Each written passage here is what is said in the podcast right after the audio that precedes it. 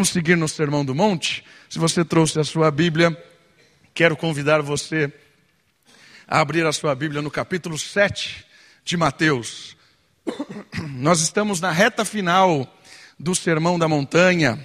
Nós estamos aí nos últimos momentos em que Jesus já começa a fechar a mensagem.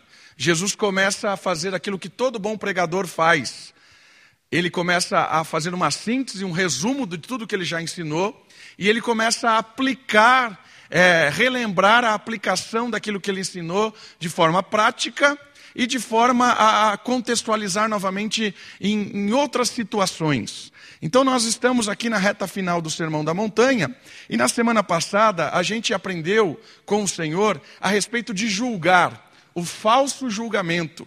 Quando nós, ou quando qualquer pessoa, quer se tornar juiz, no sentido que só Deus é juiz quando julga para condenação ou para salvação. Nós estudamos isso. Nós também percebemos a importância de ajudar, auxiliar uns aos outros, no sentido não de julgar condenatório, mas no sentido de julgar e perceber que nós mesmos temos pecados, que os nossos próximos também têm, e essa ajuda mútua ela é fundamental para o crescimento da igreja percebemos a importância de fazer julgamento, juízo do que é certo e errado, no sentido de crescermos mutuamente. Eu tiro a trava dos meus olhos, pedindo perdão e me lavando do pecado, eu enxergo o cisco do irmão e o oriento. Querido, vamos se lavar, vamos tirar o cisco, vamos crescer juntos.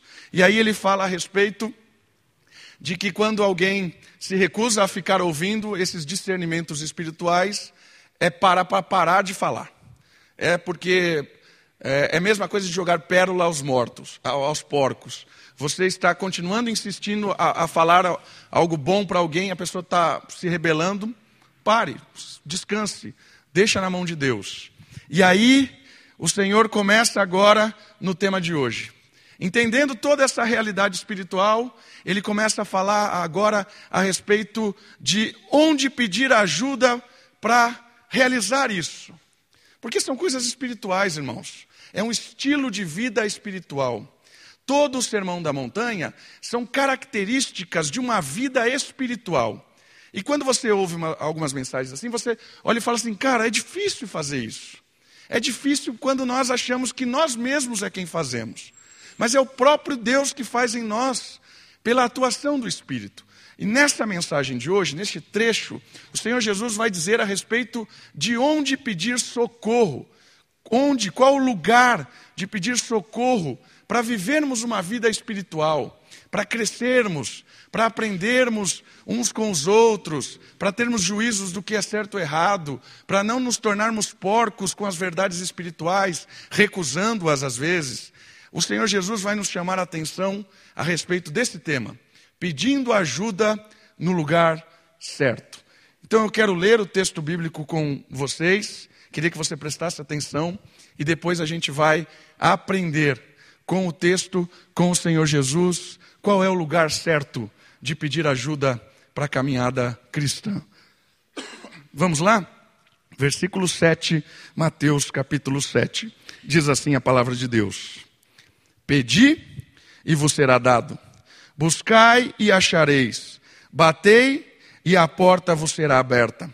Pois todo o que pede recebe, quem busca acha, e ao que bate, a porta será aberta. Quem dentre vós, se o filho lhe pedir pão, lhe dará uma pedra? Ou lhe pedir peixe, lhe dará uma cobra? Se vós, sendo maus, sabeis dar boas coisas a vossos filhos, quanto mais o vosso Pai, que está no céu, dará boas coisas aos que lhe pedem. Portanto, tudo o que quereis que os homens vos façam, fazei também a eles, porque esta é a lei e os profetas. O que o Senhor Jesus, em primeiro lugar, está falando para a gente é o seguinte: Ele está falando que nós precisamos focar, ou melhor, dar uma direção nova para onde nós buscamos ajuda. Porque muitas vezes o último lugar que a gente busca ajuda é para o alto, é para Deus, é para o Pai. A gente quer resolver as coisas de todas as maneiras possíveis e aí por último a gente vai em encontro de uma oração, a gente vai desesperado numa reunião de oração, a gente clama ao Senhor. Por último, a gente tenta resolver de todas as maneiras. O Senhor Jesus está falando o seguinte: a caminhada cristã é difícil, tem muitas coisas, tem realidades espirituais, tem muita dificuldade. O lugar certo, você precisa entender que não é, o lugar inicial não é aqui, mas é assim. Olha só, o Senhor Jesus nos ensina a olharmos para o alto com atitudes consistentes, que são resultado de uma convicção verdadeira de quem é o nosso Deus. Como é que a gente percebe isso no texto? Pela intensidade que essa pessoa clama. A intensidade que essa pessoa busca.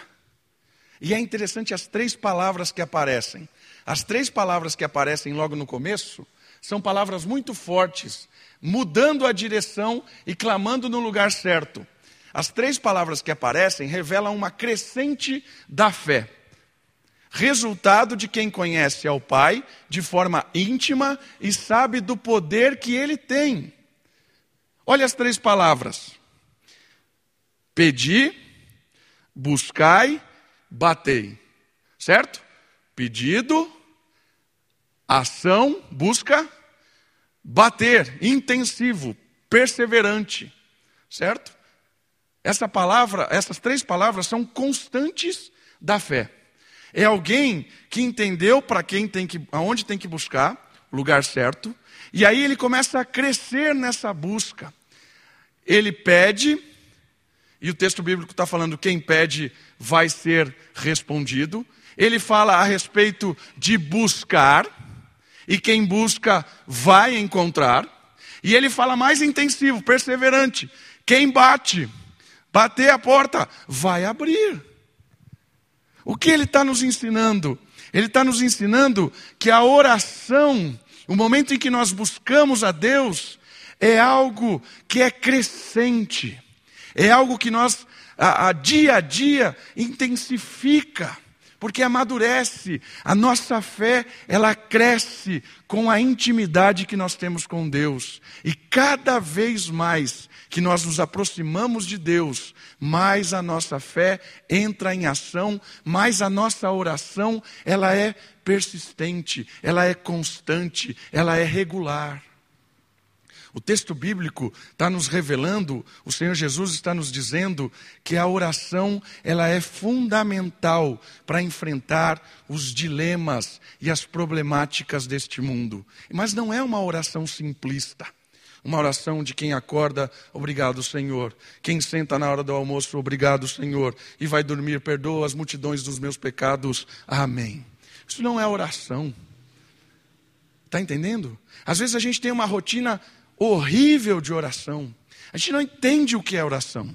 E essa oração ela é progressiva, ela cresce, ela vai despertando o nosso interesse, porque quanto mais íntimos de Deus, mais a gente conhece o poder de Deus. E quanto mais nós conhecemos o poder de Deus, mais oramos. Se a gente ora pouco, é porque realmente nós não conhecemos de verdade quem é o Pai. Se a gente ora de forma simplista ou mecânica, talvez a gente nunca experimentou de verdade quem é o Pai. Porque quem sabe quem é o Pai, pede, busca, bate, persevera na oração. E olha só uma frase interessante falando de oração e fé, porque está ligado com a fé, está ligado com a convicção de que nós temos de quem é Deus. Olha só essa frase de um teólogo chamado Dwight Pentecost. Pedir uma vez pode ser evidência de fé. Ok? Quando você ora, quando eu oro, é uma evidência de fé. Estou mostrando que eu creio em alguém. Mas olha só o que ele fala. Mas perseverar em pedir, quando não há resposta, é evidência da autenticidade da fé. Quando eu continuo clamando a Deus, quando eu continuo pedindo a Deus, mesmo quando parece que Deus está em silêncio, isso revela realmente a identidade da fé. Isso revela que realmente eu creio em Deus. ainda que ele esteja momentaneamente em silêncio, ainda que eu não estou entendendo o que está acontecendo, eu persevero na oração, porque eu acredito que só Ele é capaz de me responder da forma adequada. É convicção. Quem persevera na oração, quem cria intimidade constante, ainda em meio ao silêncio, experimenta e mostra o verdadeiro significado da fé, porque revela o quanto confia e o quanto crê em Deus de verdade. Está entendendo? A dinâmica de fé tem a ver com perseverança. O compromisso de fé tem a ver com perseverança. Pedir uma vez talvez mostre que você creia intensificar o seu pedido, a sua súplica, o seu quebrantamento, talvez revele o poder do Deus que você realmente crê e está buscando. Eu queria aprender um pouco mais com vocês nesse texto, porque ele vai aprofundar e ele vai tentar responder algumas perguntas interessantes. Se ele está falando de fé, então o que é fé? Vamos responder algumas perguntas. O que é fé nesse sentido de oração? Porque às vezes a gente tem aquela ideia de que a fé é o que vai obrigar Deus a fazer algo. Quando, quando eu creio de verdade é que isso vai se realizar. Se eu não tenho fé, a culpa é minha. É, no sentido de que a resposta não foi obtida porque a culpa é minha, faltou fé. Uma vez eu conversei com uma pessoa extremamente triste, porque ela tinha ouvido numa igreja que ela estava curada e ela teve tanta fé nisso que ela seguiu a vida como se ela não tivesse mais aquela doença. Em um determinado momento, o médico disse para ela assim: ó, você vai ter que tomar o medicamento porque o negócio está piorando. E aí ela se decepcionou e ela foi procurar o líder da igreja. E aí o que o líder da igreja vai dizer para ela? Que a culpa é de quem? Dela mesma. Porque ela só não foi curada porque a fé dela não foi suficiente. Olha o peso, olha o peso de uma fé como algo que a fé dela mudaria a história dela, a fé dela obrigaria Deus a transformar a história dela. Mas não é isso que o texto bíblico está nos ensinando sobre fé. Então, se não é isso, se a fé não é um braço que obriga Deus a fazer as coisas, o que é fé? Vamos pensar sobre fé e vamos pedir ajuda para outros escritores bíblicos para nos ajudar a definir essa questão de fé, da perseverança da oração, tendo a convicção de quem é o nosso Pai. Fé em um contexto de oração é ter a certeza de que o Senhor é um Deus vivo e que ouve as nossas súplicas. Fé é ter a certeza de que existe um Deus vivo e que ouve vivo e que escuta. Fé é ter a certeza disso. Tem um texto bíblico muito interessante que eu gostaria de ler com, com vocês, mostrando a diferença do Deus vivo, que ouve, e da fé num Deus morto. E o texto vai começar a revelar para nós que fé não é o mais importante. Fé é importante, mas não é a fé que é o mais importante. Vamos comigo? Abra sua Bíblia lá no Antigo Testamento, primeiro livro de Reis, capítulo 18. Quero ler alguns versos, não vou ler toda a história porque ela é comprida. Começa no 26, na verdade nem começa no 26, começa um pouco antes, mas eu quero ler a partir do 26. Talvez você já, já conheça essa história. Talvez você já ouviu ela. É uma história de um desafio de quem é o Deus vivo e o Deus que ouve. Olha só, versículo 26. Eles pegaram um novilho que lhes havia sido entregue, prepararam-no e invocaram o nome de Baal. Então, olha só pegaram um novilho para fazer um sacrifício, alguns profetas, e começaram a invocar o nome de um Deus que eles criam, dizendo: Ah, Baal, responde-nos. Porém não houve voz, ninguém respondeu, e eles pulavam em volta do altar, que haviam feito. Ao meio-dia, Elias passou a zombar deles, dizendo: Clamai em alta voz, porque ele é um Deus. Pode ser que esteja falando, ou que tenha alguma outra coisa a fazer, ou que esteja em alguma viagem, talvez esteja dormindo e precisem que o acordem. E eles gritavam e, conforme o seu costume, se retralhavam com facas e com lanças até escorrer sangue neles. Depois do meio-dia, eles profetizaram até a hora do sacrifício da tarde, mas não houve voz, ninguém respondeu, ninguém atendeu. Olha o que está acontecendo. Existiam uns profetas de frente com Elias, que era o profeta de Deus. E eles começaram a intensificar o seu pedido ao Deus que eles criam. E o Deus que eles criam talvez estaria ocupado fazendo outras coisas, por isso eles insistem de uma forma até agressiva, para que esse Deus ouvisse a eles. E aí Elias está apontando para eles uma coisa interessante: o seu Deus não é vivo, o seu Deus não ouve. Pode fazer o que vocês quiserem. E você viu o que eles fizeram? Gritavam, pulavam, dançavam, se esfaquearam. Parece até algumas igrejas que tem na internet, fazendo os, os, os reteté, não sei o quê. Para quê? Para que Deus ouça. Talvez Deus esteja ocupado. Então vamos gritar mais, vamos girar mais. Não é esse tipo de coisa. Não é esse tipo de coisa que Deus quer. E aí o contraste da história é maravilhoso, porque Elias está ensinando para eles que não precisa gritar. Elias monta o altar, põe o novilho no meio e fala assim: joga água. Jogam água, encharcam de água, e, e, e ele fala assim: que o Senhor, Yahvé, que é o Deus vivo, revele a a sua, o seu poder e a sua autoridade. E aí vem fogo do céu e não precisou gritar, não precisou pular. Por quê? Porque quando Deus quer, Deus faz. E Deus ouve a oração do justo. Percebeu esse contraste? O nosso Deus é vivo e verdadeiro, irmãos. Nosso Deus é vivo e verdadeiro. Então, fé não é você forçar a barra. Fé não é, não está em você isso.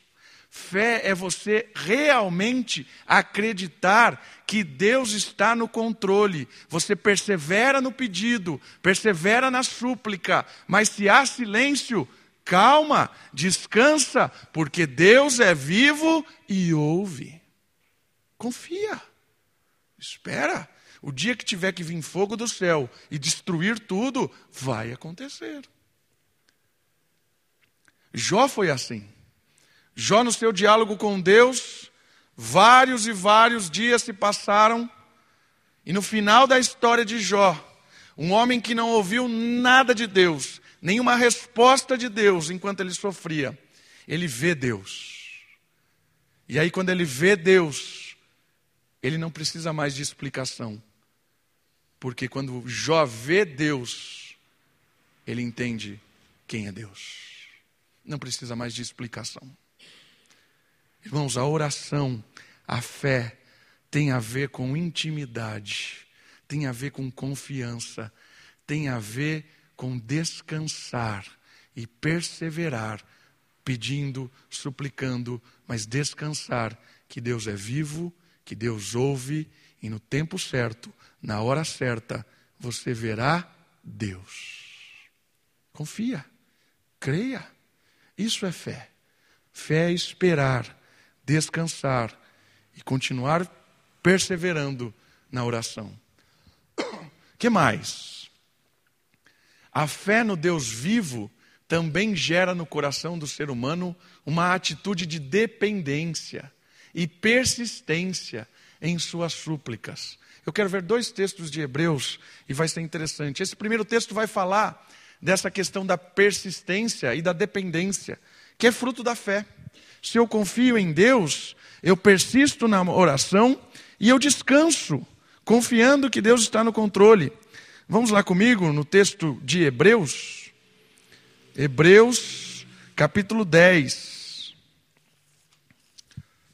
O texto de Hebreus revela a majestade de Cristo, o poder de Cristo, revela a, a, a, o como nós podemos confiar em Cristo. 10, 35 até o 38.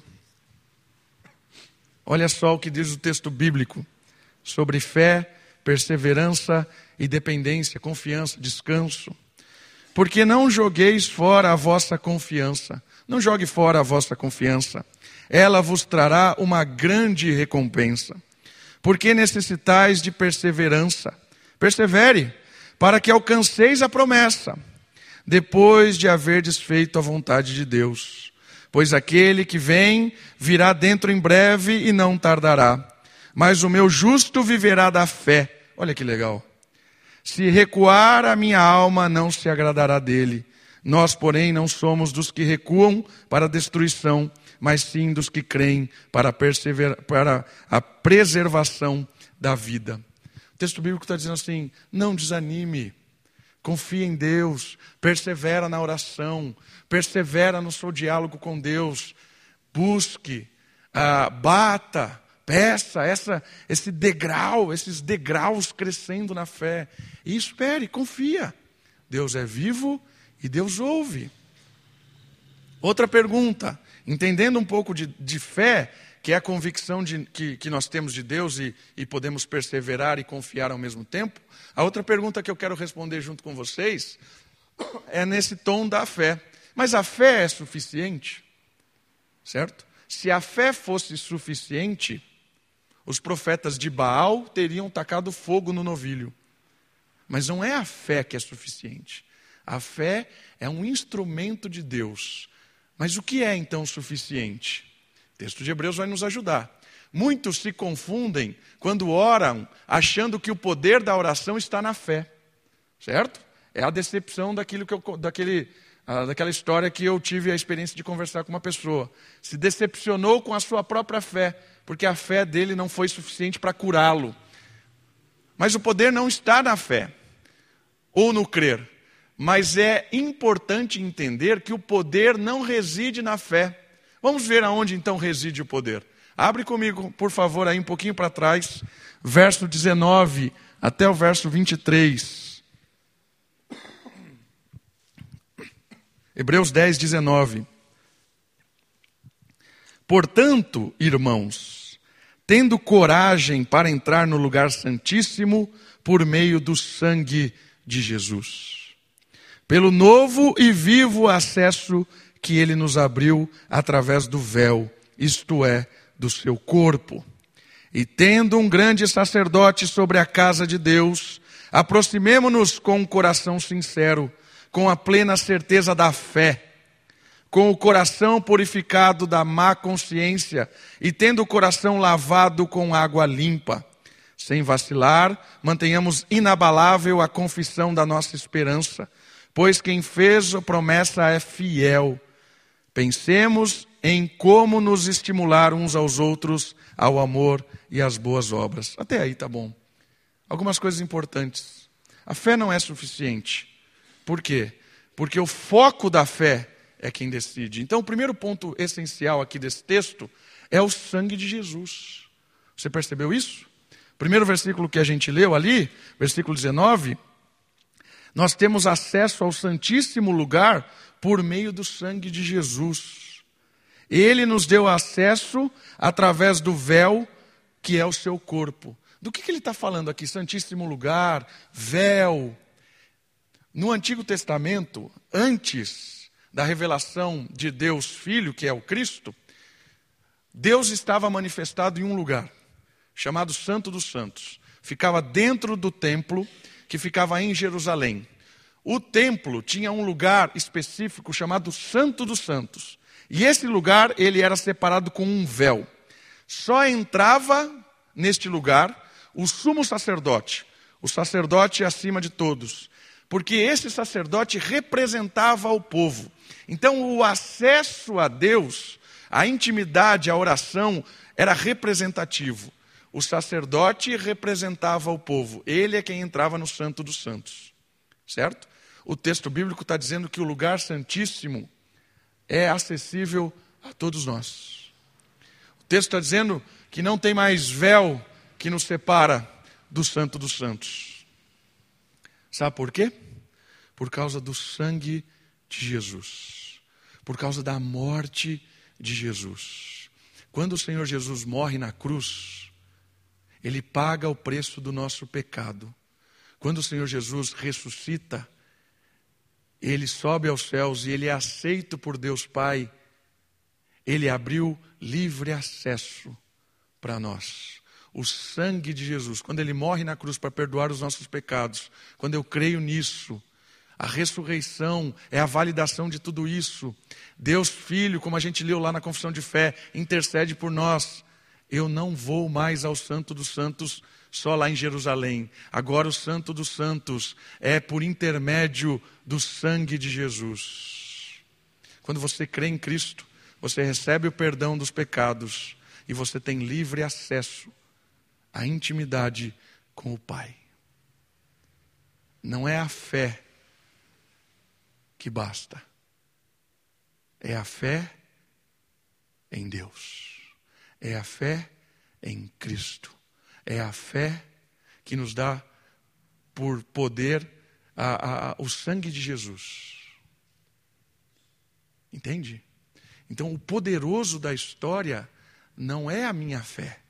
O poderoso da história é o sangue de Jesus que me deixa, me permite crer conversar com o Pai, ter livre acesso à presença de Deus. O outro ponto desse texto, ele fala de sacerdote. Acabei de falar que o sacerdote representava. Não existe mais sacerdotes. Não existem mais sacerdotes. Todos nós somos sacerdotes. Todos nós podemos entrar na presença de Deus. A presença de Deus está aqui neste lugar? Sim, de forma coletiva. Nós adoramos a Deus presente aqui.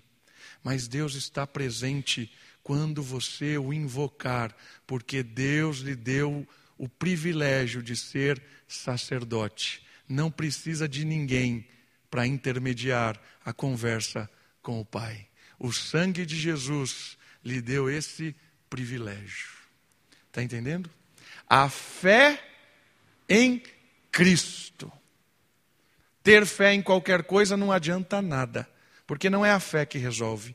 A fé em Cristo, por intermédio do sangue de Jesus, é essa fé que transforma a nossa história, é essa fé que transforma a nossa vida. E esse texto termina dizendo assim: guardando firme a confissão da nossa esperança, é a perseverança.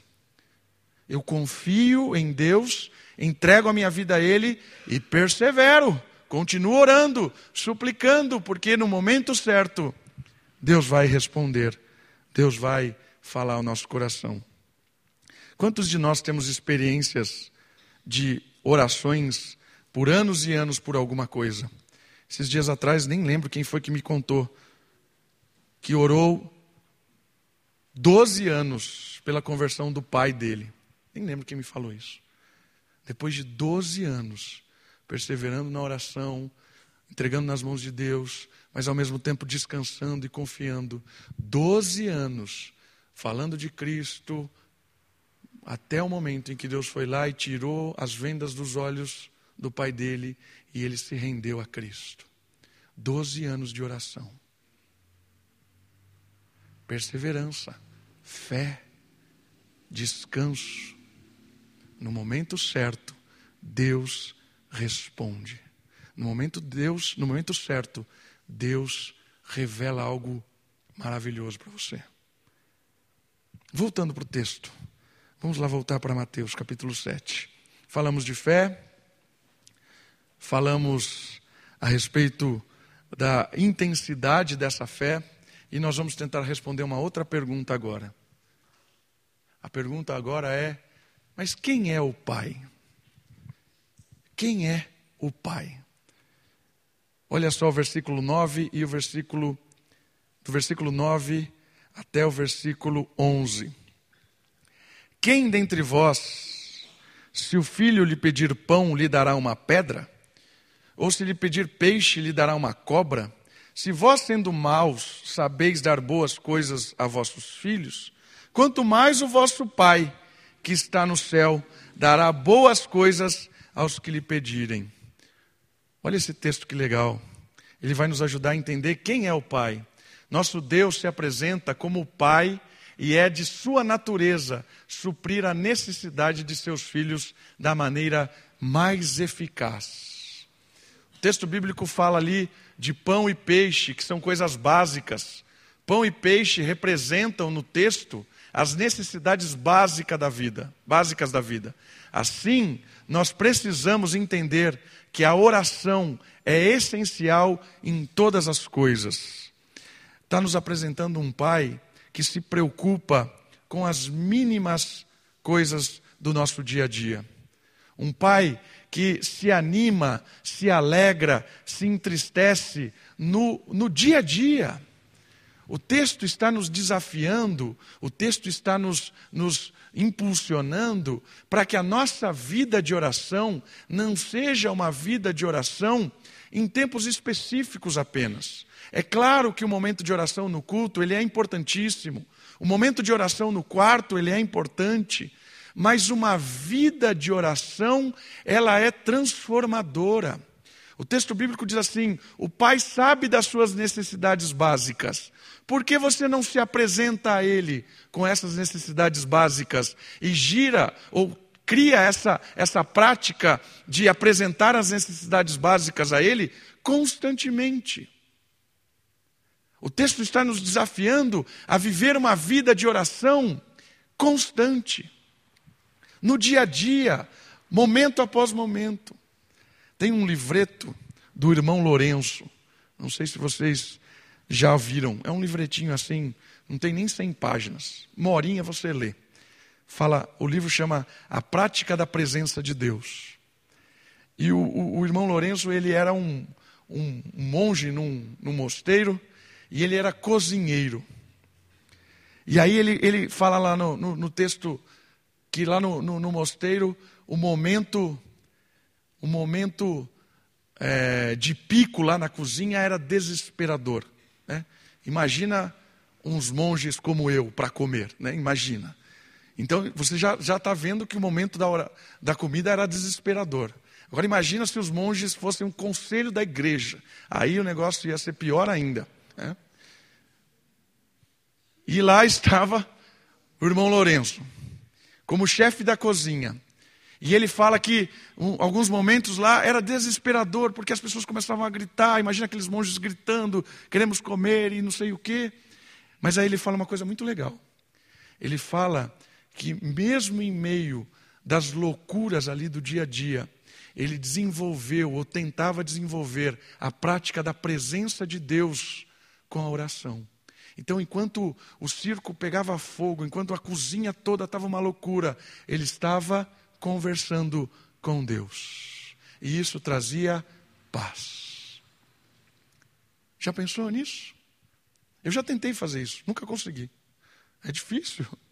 Você está constantemente conversando com Deus. Eu tenho me desafiado a fazer isso. Toda vez que eu pego o livretinho lá do Lourenço, eu lembro dessa história da cozinha. E eu preciso fazer isso. Irmãos, o texto bíblico está dizendo assim: é nas pequenas coisas. O pai tem privilégio, tem privilégio não, o pai tem prazer em auxiliar. Está né? Tá pedindo pão, pedindo coisa básica, está ali conversando, é um prazer. Queridos, a gente precisa desenvolver essa intimidade com Deus, de estar tá conversando durante o trabalho, durante o trânsito, Está conversando com o pai naquele momento tenso do seu emprego. Cada um aqui tem a sua, a sua tensão, seja na prefeitura, seja num fórum, seja numa escola, numa escola do Estado. Né? A história do Estado, eu acho que é, é, é eu acho entende? Uma coisas loucuras, cada vez mais nossas escolas estão loucas. Não sei onde é o seu momento de, de, de, de pico de ansiedade ou, ou pico de loucura. Mas a ideia é o seguinte: nesses momentos, não precisa esperar chegar em casa, fechar a porta do quarto. É ali que Deus se revela e cuida. A prática da oração, da intimidade com Deus, vai gerando um crescimento gradativo de fé, de confiança, perseverança. E por último, por último, por último não, tem mais uma coisa. Quem são os filhos? Mas quem são os filhos nessa história? Aqueles que foram perdoados por Jesus são filhos espirituais de Deus. Estes são chamados a uma vida de justiça e paz. Por isso, a oração dos justos tem muito poder. Quem são os filhos nessa oração? Nós vimos que o pai é aquele que tem muita alegria em cuidar constantemente dos seus filhos. Mas quem são os filhos?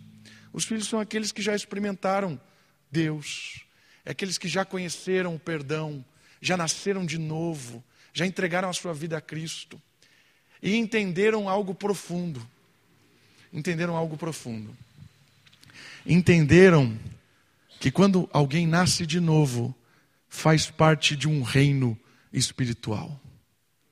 Quando uma pessoa entende isso, que ela vive não mais para si mesma, mas ela vive para Cristo. Quando uma pessoa entende que ela deixou as coisas velhas para trás, passou a viver coisas novas. Quando ela entende que ela saiu do reino das trevas e veio para o reino da luz, ela tem uma vida de justiça.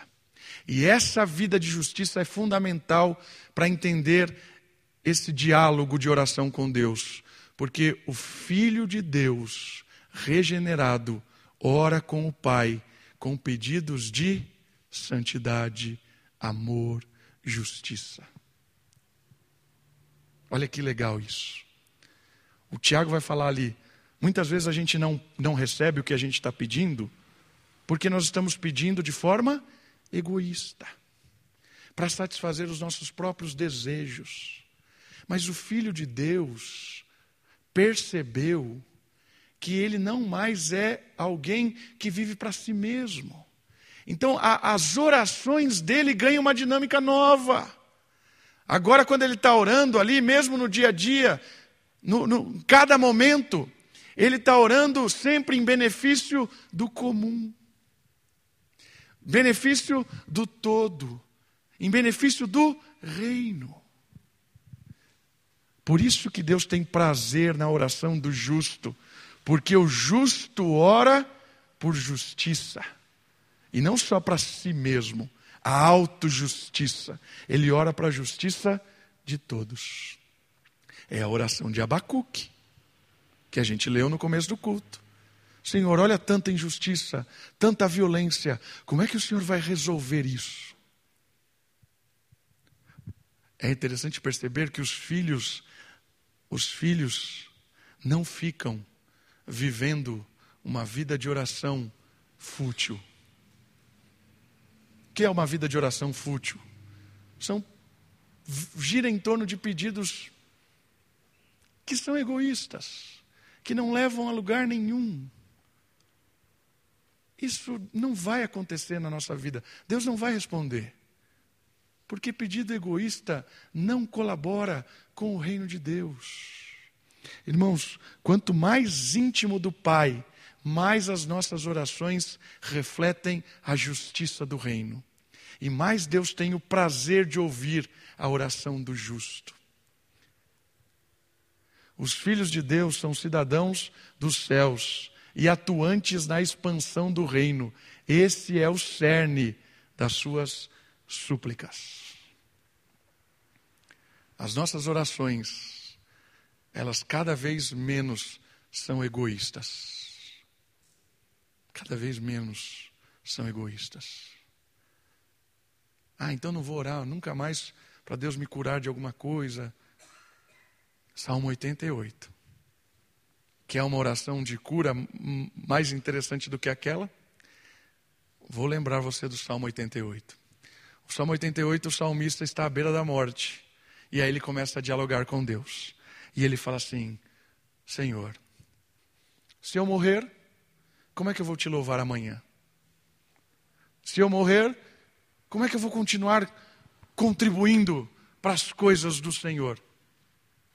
Senhor, me deixa continuar sendo um servo do Senhor aqui. Me cura para isso. Olha que interessante.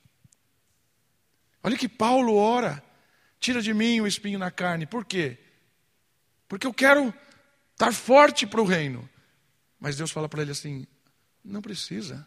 A minha graça te basta. Confia. E Paulo pede de novo, e Deus fala de novo: Minha graça te basta.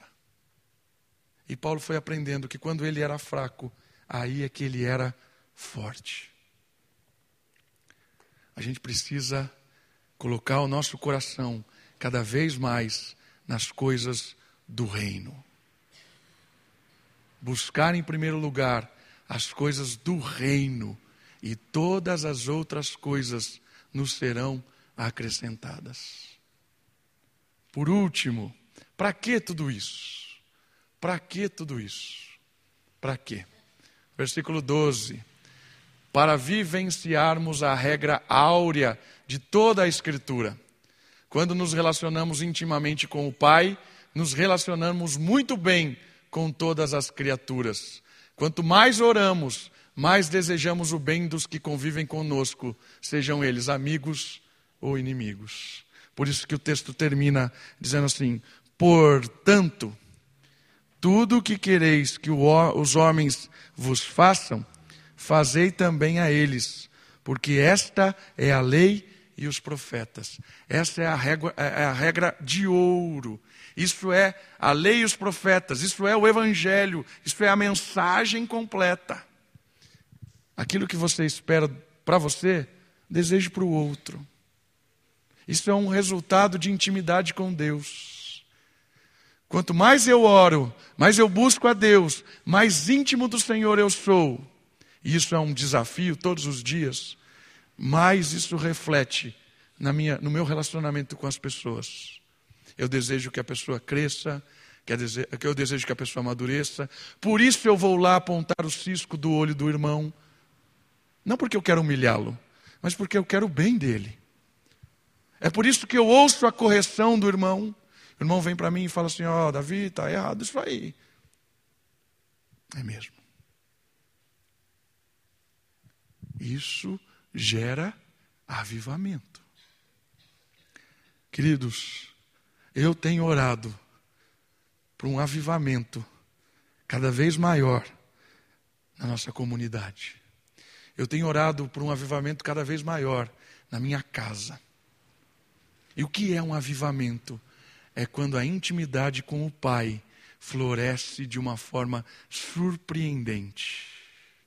É quando eu desejo o bem do meu irmão e eu tenho certeza que ele deseja o meu bem.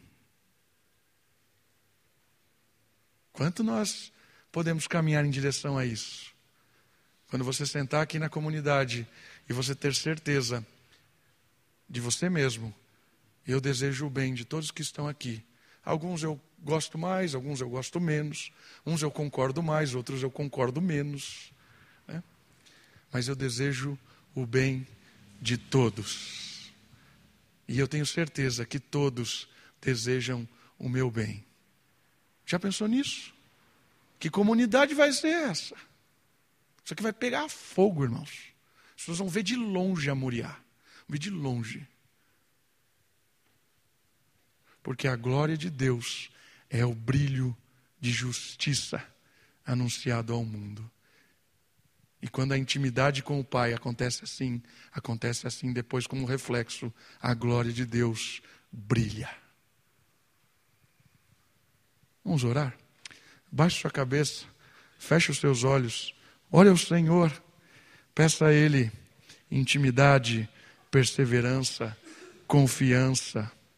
Peça a Ele que os egoísmos do nosso coração sejam destruídos, para que pensamos mais de forma justa em termos do reino, porque todas as outras coisas são secundárias.